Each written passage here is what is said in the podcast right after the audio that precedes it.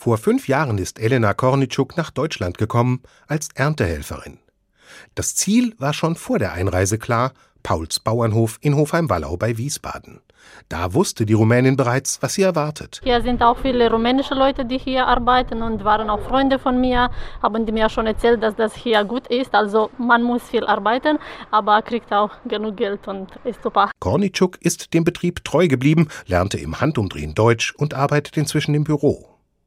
Möglich war das, weil für ihren Chef Rainer Paul gute Arbeitsbedingungen für die Saisonkräfte zum Geschäftsmodell gehören. Ich freue mich über jeden, der wiederkommt, den ich jetzt nicht nochmal neu anlernen muss. Am liebsten sind mir die Mitarbeiter, die schon viele Jahre bei mir arbeiten, die ab dem ersten Tag sofort wissen, was zu tun ist, wo alles ist, wie alles funktioniert, wo ich eigentlich gar nichts mehr sagen muss, außer die zu begrüßen und nachher nochmal die Hände schütteln muss, wenn sie dann wieder abreisen. Das Händeschütteln fällt derzeit natürlich flach.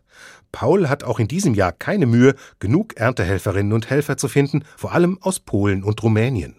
Aber der Extraaufwand wegen Corona ist beträchtlich, logistisch und finanziell. Wir haben eine Mitarbeiterin, die die Hygieneanforderungen mit dem Gesundheitsamt abstimmt, mit den Mitarbeitern umsetzt und kontrolliert, dass alles entsprechend gemacht wird.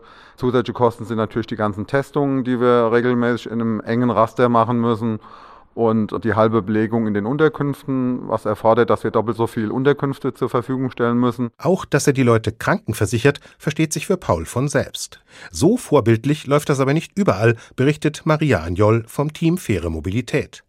Das setzt sich für Menschen ein, die zum Arbeiten auf Zeit nach Deutschland kommen. Anjol sagt, selten treffen wir auf Saisonarbeitskräfte, die hier in Deutschland eine gültige Krankenversicherung haben.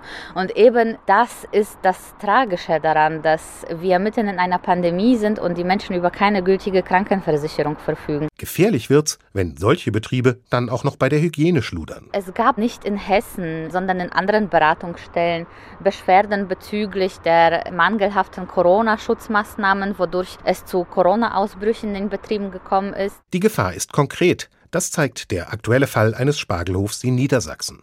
Vor allem, wenn die Saisonkräfte eng zusammenwohnen, wird's kritisch.